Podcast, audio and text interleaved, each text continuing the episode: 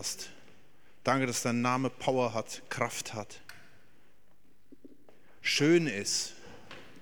Herr, und die Schönheit, äh, ich glaube, du willst uns das heute Morgen auch zum Ausdruck bringen, Herr, dass wir diese Schönheit sehen dürfen, aber in der Form, dass du aus Asche auch Schönheit gemacht hast in uns. Und danke, dass dein Name herrlich ist, dass dein Name kraftvoll ist.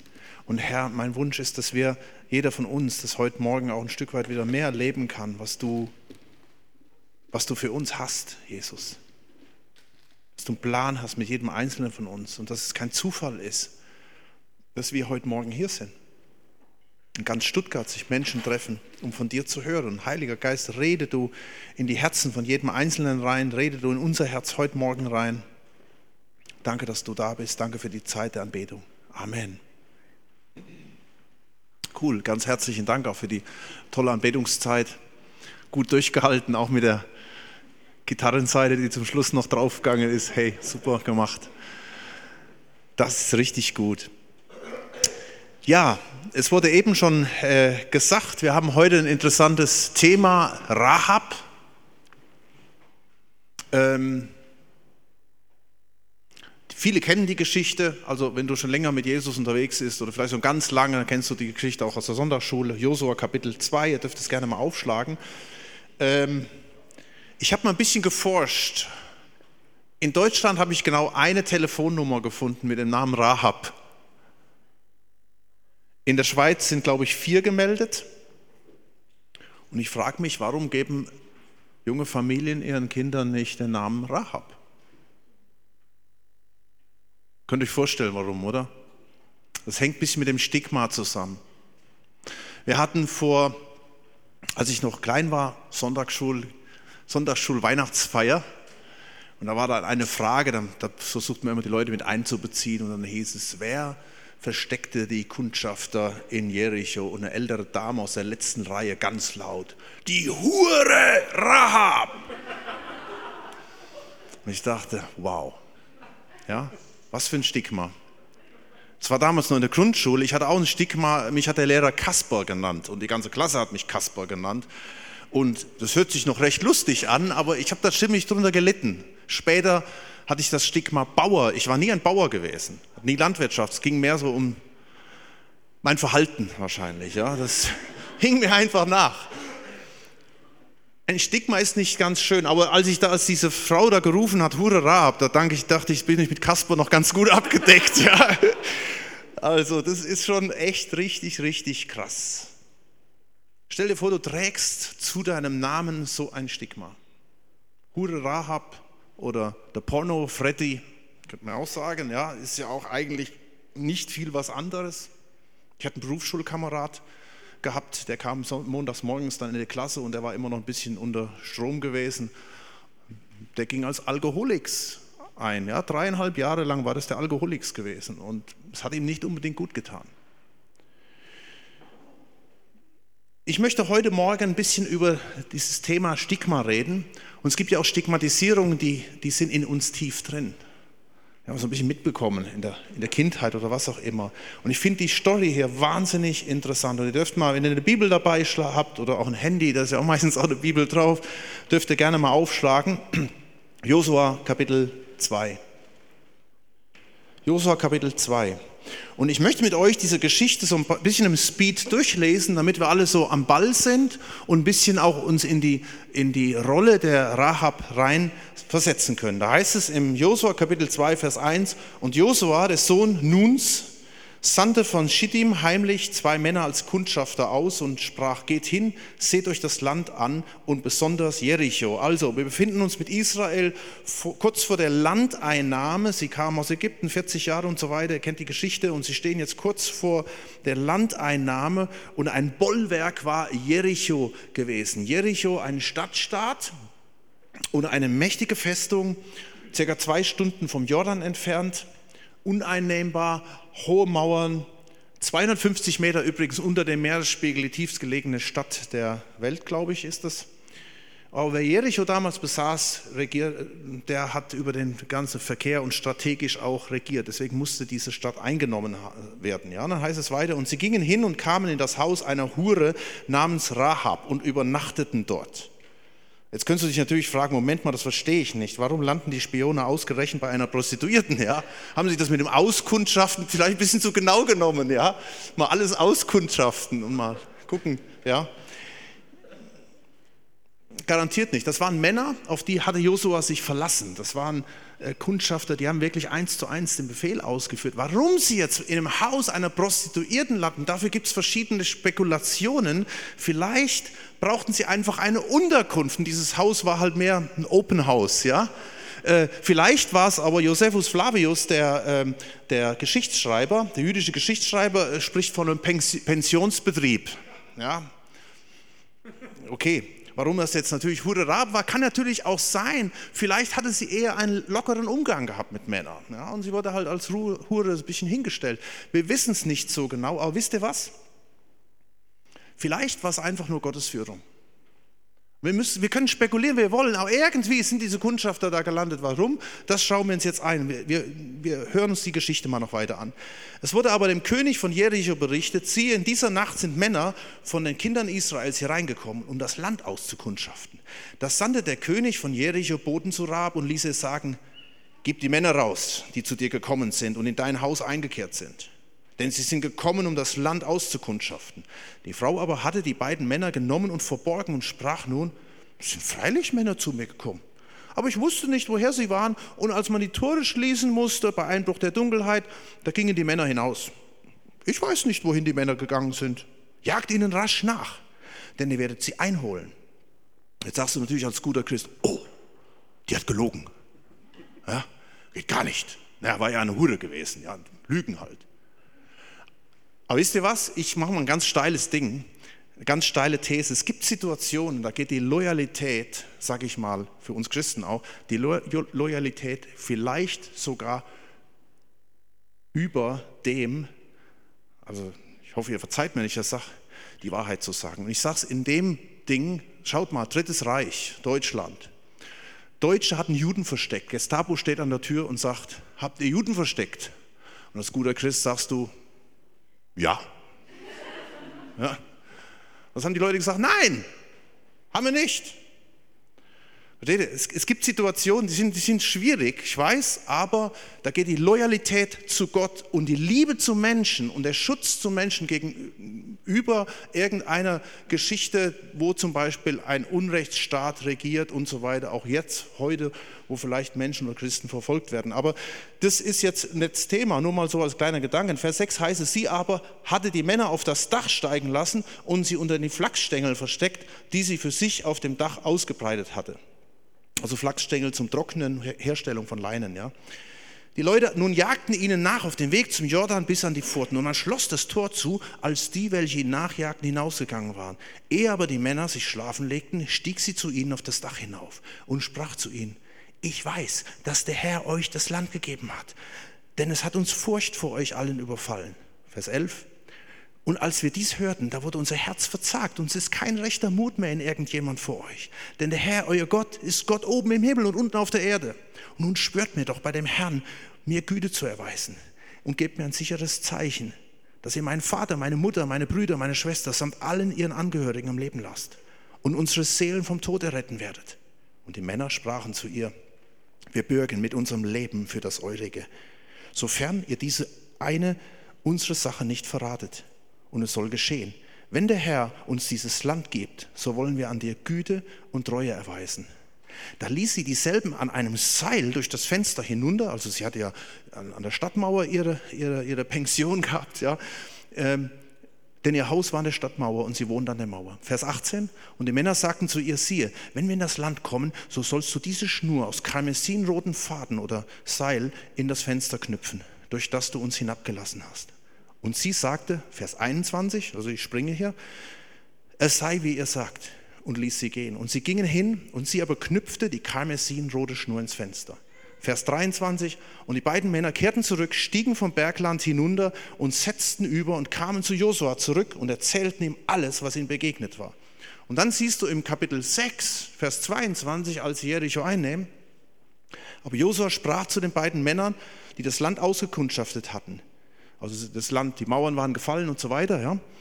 Geht in das Haus der Hure und bringt die Frau von dort heraus, samt all ihren Angehörigen, wie ihr es ihr geschworen habt. Da gingen die jungen Männer, die Kundschafter hinein und führten Rahab heraus, samt ihrem Vater und ihrer Mutter und ihren Brüdern und allen Angehörigen. Also, eigentlich war die Absicht der Aktion, Jericho auszuspionieren. Aber in Gottes Augen gab es eine viel wichtigere Absicht. Dieses ganze Buch, Josua, wenn du das aufliest, es geht um die Landeinnahme und dann startet das richtig steil mit Josua. Und das ganze Kapitel 2 ist einer Hure gewidmet. Also es fällt völlig aus dem Ding raus. Wir würden das geschichtlich nie so hinstellen. Ja, du steigst ganz steil an, Landeinnahme, oh, das Jericho und so. Und Kapitel 2, eigentlich ein peinliches Kapitel, dass wir uns heute fragen, was machen die Kundschafter da bei der Hure und so weiter und so fort. Aber dieses ganze Kapitel ist einer Frau gewidmet und das ist eine Message und das ist was Prophetisches für alle Zeiten und für uns heute. Das ist mega, mega stark. Nuhure war damals kein richtiger Mensch, sondern ein Gebrauchsgegenstand. Ist ja gut, dass wir heute in einer anderen Zeit leben, oder? Leider nicht. Wir haben ja teilweise alle mit gewissen Ministries zu tun, zum Beispiel ähm, Hoffnungshaus haben einige hier Verbindungen oder wir jetzt mit Esther Ministries, Kainos, Mission Freedom von der Gabi Wendland und so weiter, wo es um, um Sklaverei geht. Wisst ihr, ich habe mal, das ist ein kleiner Exkurs jetzt, in Deutschland, wie viele Prostituierte gibt es in Deutschland? Was denkt ihr? Tut man Schlag. 400.000. Und wie viele Freier besuchen jeden Tag in Deutschland eine Prostituierte. Natürlich ist das auch männlich und weiblich, ja. Das können wir umdrehen. Was denkt ihr?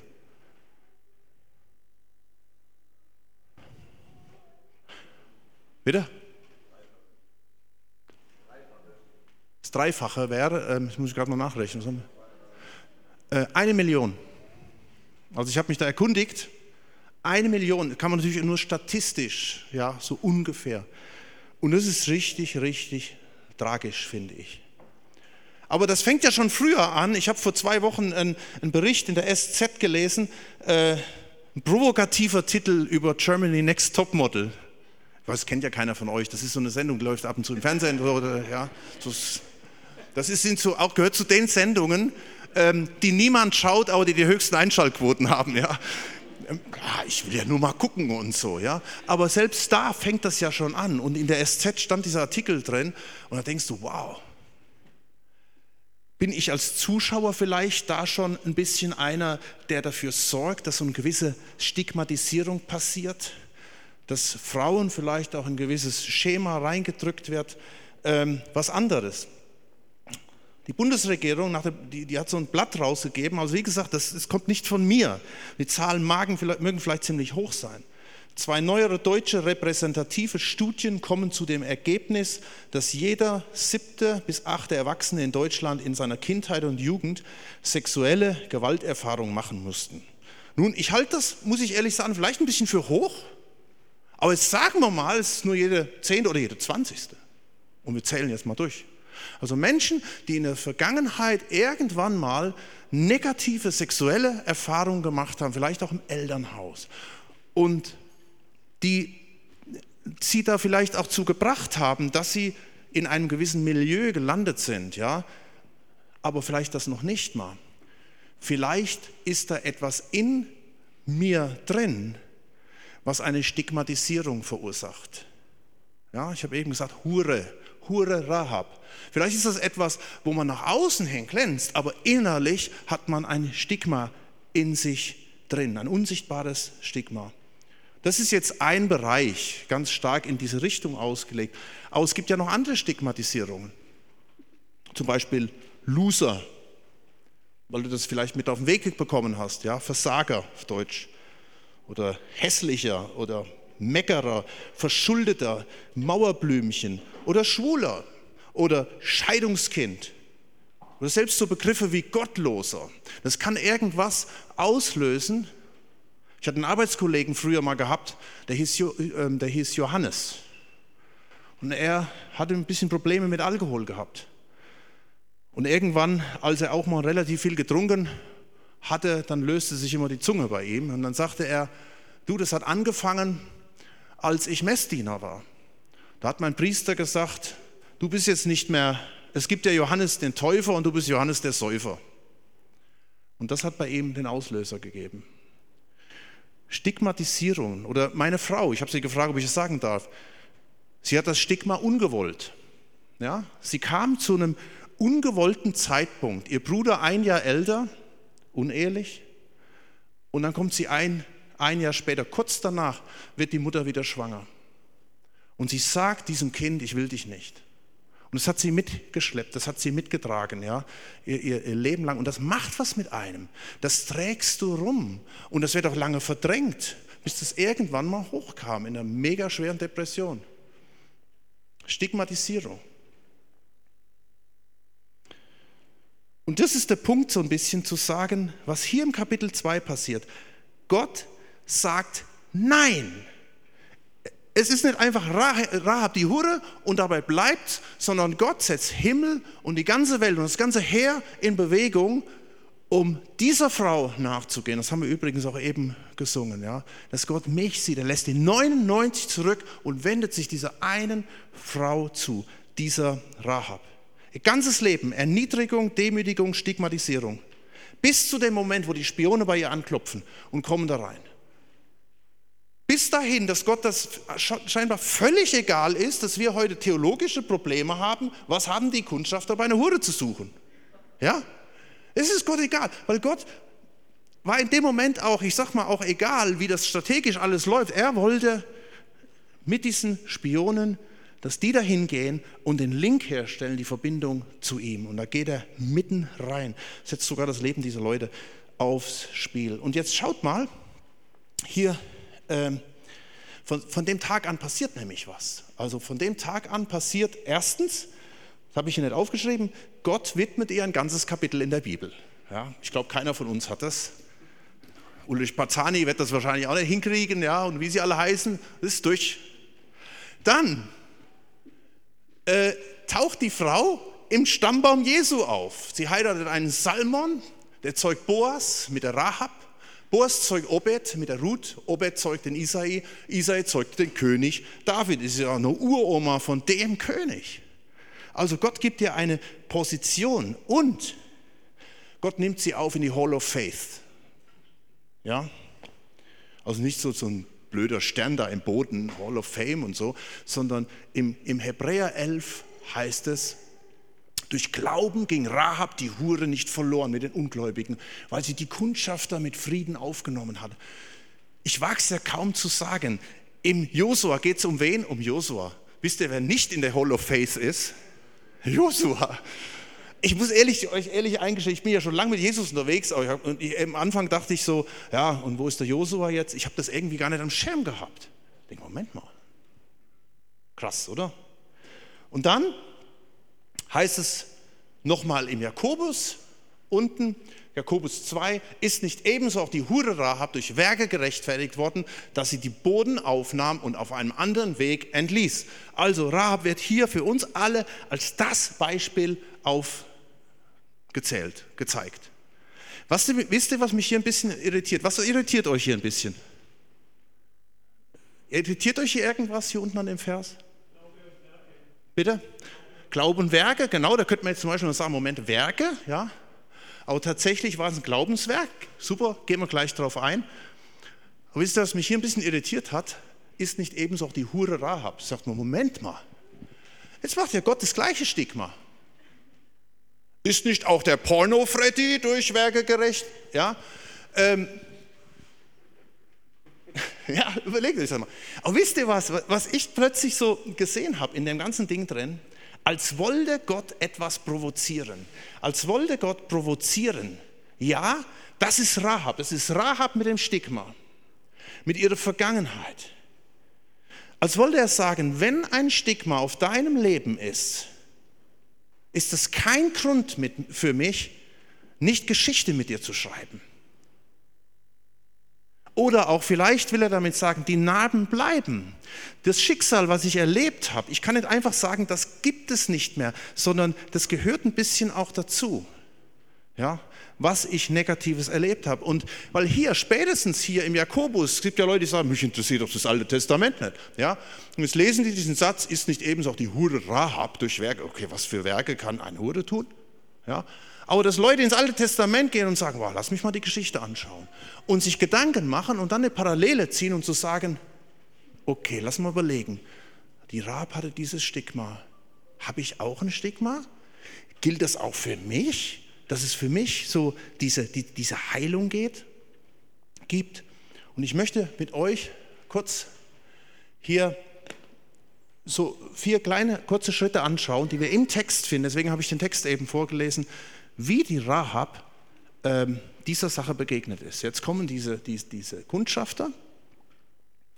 Zum ersten Mal sagt sie den Kundschafter in Vers 10, wir haben gehört, wie der Herr das Wasser des Schilfmeers vor euch ausgetrocknet hat.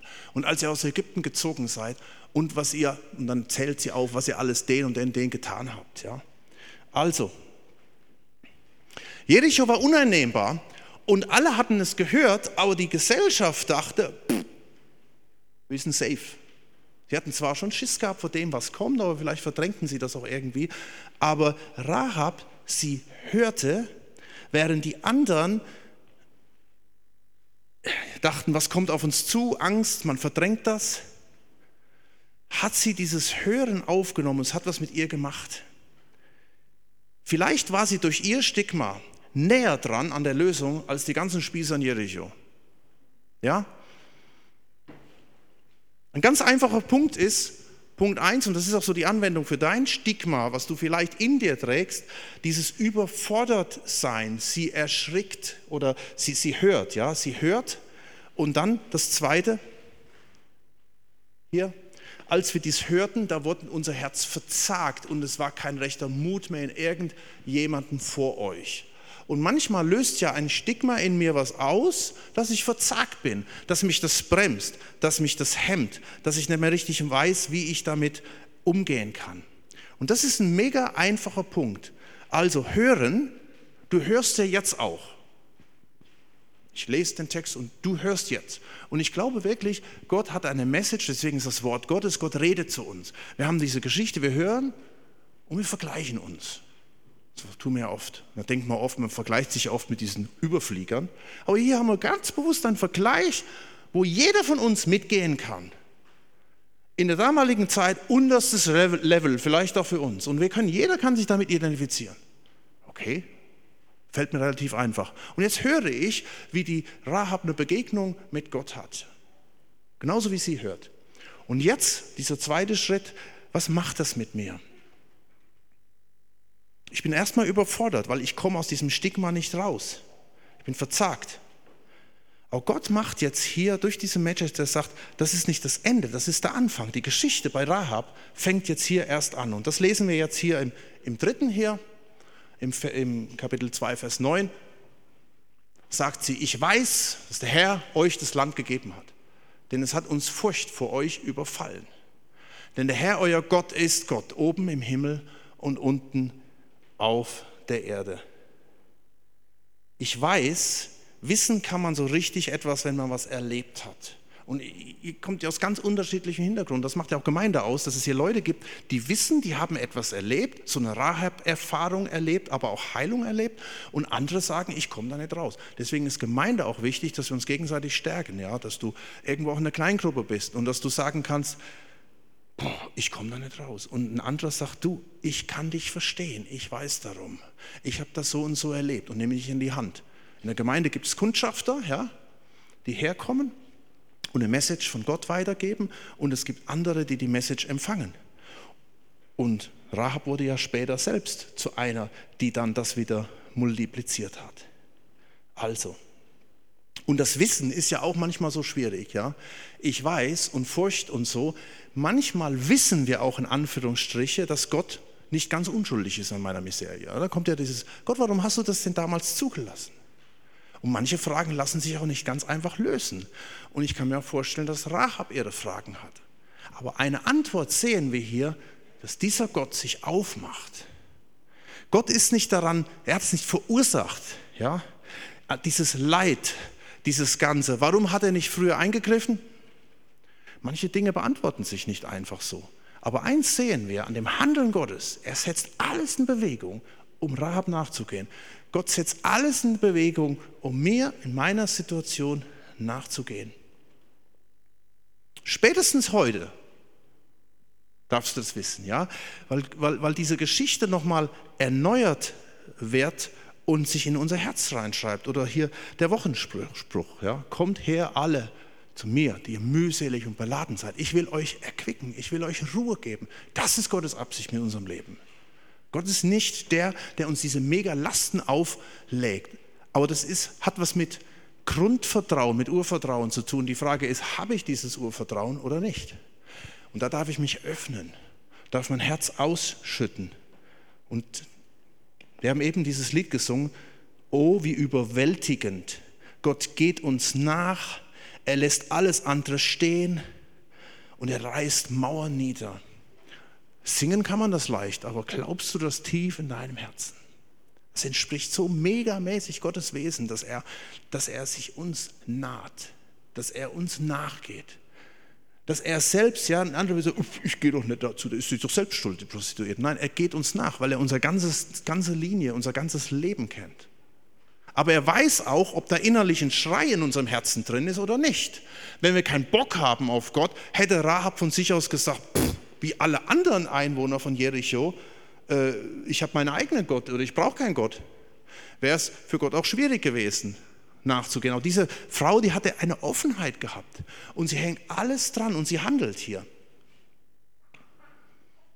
Im Kapitel 2, nun schwört mir doch bei dem Herrn, und gebt mir ein sicheres Zeichen, dass ihr unsere Seelen vom Tod erretten werde. Also sie setzt alles auf eine Karte.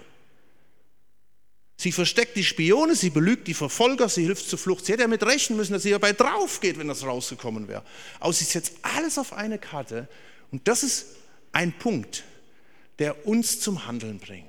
Zu sagen, okay, ich habe gehört, das macht was mit mir.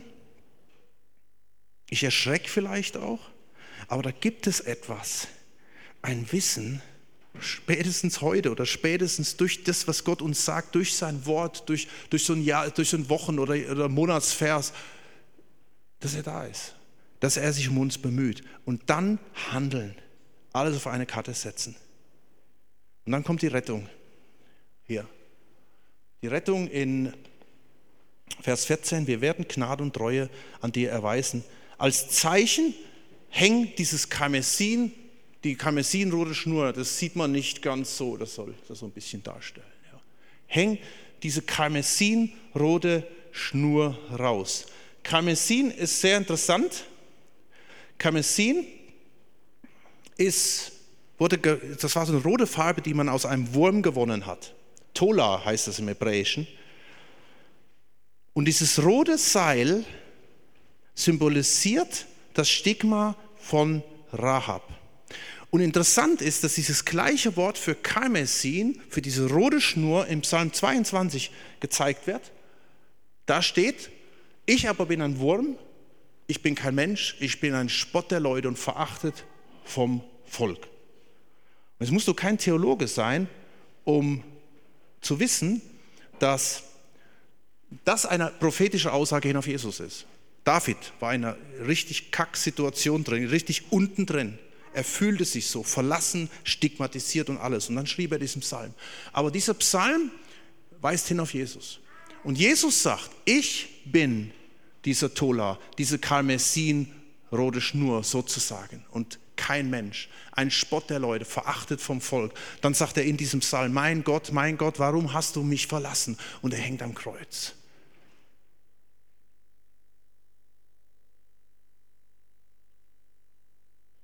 Jesaja 1, Vers 18 steht: Kommt doch, wir wollen miteinander rechten, sagt Gott. Das ist ja das, ja. Hey, lass uns mal, lass uns mal, lass uns mal reden. Du sagst, warum habe ich die Schuld? Und deshalb gibst du dein Stigma nicht preis. Du hast den Eindruck, du musst alleine mit deinem Ding zurechtkommen. Und Gott sagt, okay, jetzt lass uns mal die Fakten auf den Tisch bringen, ja.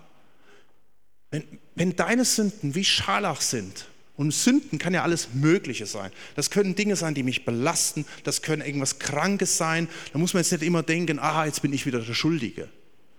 Wenn deine Sünden wie Scharlach sind, sollen sie weiß werden wie Schnee. Wenn sie rot sind wie Karmesin, auch dieses Wort wieder, sollen sie weiß wie Wolle werden. Er schenkt Verbebung, er schenkt Heilung. Jesaja 53, die Strafe lag auf ihm zu unserem Frieden und durch seine Striemen ist uns Heilung geworden. Das ist Gottes Ding für dich, für mich. Und deswegen finde ich das so mega stark, dass wir ähm, diese Message hier haben. Gnade, wir werden gleich auch ein Lied singen, wo das drin vorkommt. Gnade ist völlig unverdient. Es geht da nicht um Verdienen. Was kann ich alles vorweisen? Wie gut bin ich? Wie gut glänze ich? Sondern aus Gnade seid ihr rettet worden durch Glauben, nicht aus euch. Hey, Gott hat alles in Bewegung gesetzt. Schaut euch Rahab an. Ich habe alles in Bewegung gesetzt, dieser Rahab nachzugehen.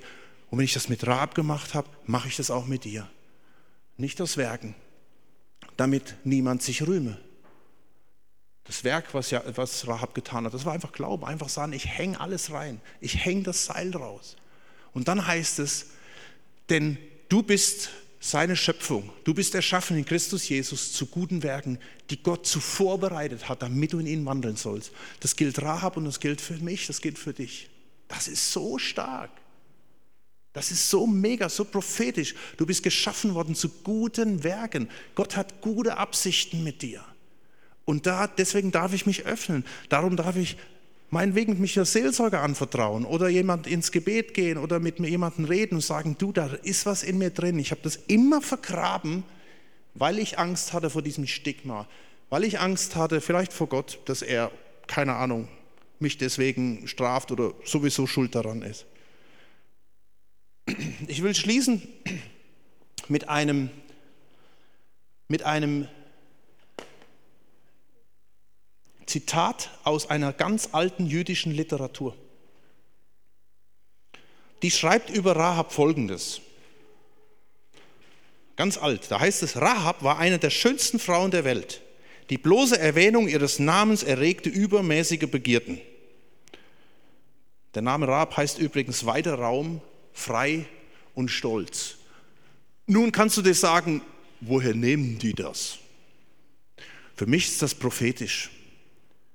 Für mich ist das prophetisch. Für mich ist das auch prophetisch, auch zu sehen, warum nennen heute junge Familien ihre Kinder nicht Rahab? Stigma. Und hier sagt Gott, ja, das ist für mich wie ein Reden Gottes. Hey, sieh Rahab mal von einer ganz anderen Seite. Das ist das, wie ich Rahab sehe. Es gibt Dinge, wie dich Leute sehen, wie dich, wie du dich selbst wahrnimmst, Selbststigmatisierung. Aber ich sage, hey, du bist eine der schönsten Frauen der Welt, gilt natürlich auch für Männer, ja. Die bloße Erwähnung deines Namens erregt bei mir übermäßige Begierden. Ja. Das ist schon äh, dick aufgeschäumt, aber das ist Gott. Und jetzt zitiere ich noch was. Zwei Stimmen auf einer deutschen Babynamensseite zu Rahab. Ich bin mal gespannt, wer sein Baby in neun Monaten oder so Rahab nennt. Ja. Da steht auf einer Babynamensseite zu Rahab. Der, Ra, der Name Rahab, also den Comments von, von, von, von Frauen, die haben das geschrieben, der Name Rahab ist wunderschön. Für mich verweist er im tradierten Kontext auf eine Gestalt, deren Klugheit und Mut mich schon als Kind beeindruckt hat. Den Klang empfinde ich als sehr geheimnisvoll und stark. Oder eine Frau sagt, das ist wahrscheinlich die eine mit der Telefonnummer, ich heiße Rahab, meine Eltern sind aber nicht jüdisch. Früher fand ich meinen Namen echt blöd. Jetzt finde ich ihn einzigartig und toll etwas Besonderes. Und das wünsche ich dir von Herzen. Das ist Gottes Reden. Das ist Gottes Idee mit deinem Leben. Lass uns aufstehen und beten. Und ich danke dir, Jesus, dass du hier bist. Herr, mich, mich hat das so begeistert, schon in der Vorbereitung, einfach zu sehen. Ja, das ist die Geschichte von Rahab, aber es ist auch meine Geschichte. Es ist die Geschichte von Rahab aus ist die Geschichte von vielen anderen. Und viele tragen in uns ein, eine Selbststigmatisierung in sich oder eine, ein Stigma von außen oder eine Verletzung, etwas, was tief drin ist in uns. Oder auch ein Gottesbild, was einfach da ist, tief im Inneren. Da ist eine Furcht, die mich aber wegtreibt von dir. Und ich möchte einfach jetzt mit meinen Geschwistern hier vor dich kommen.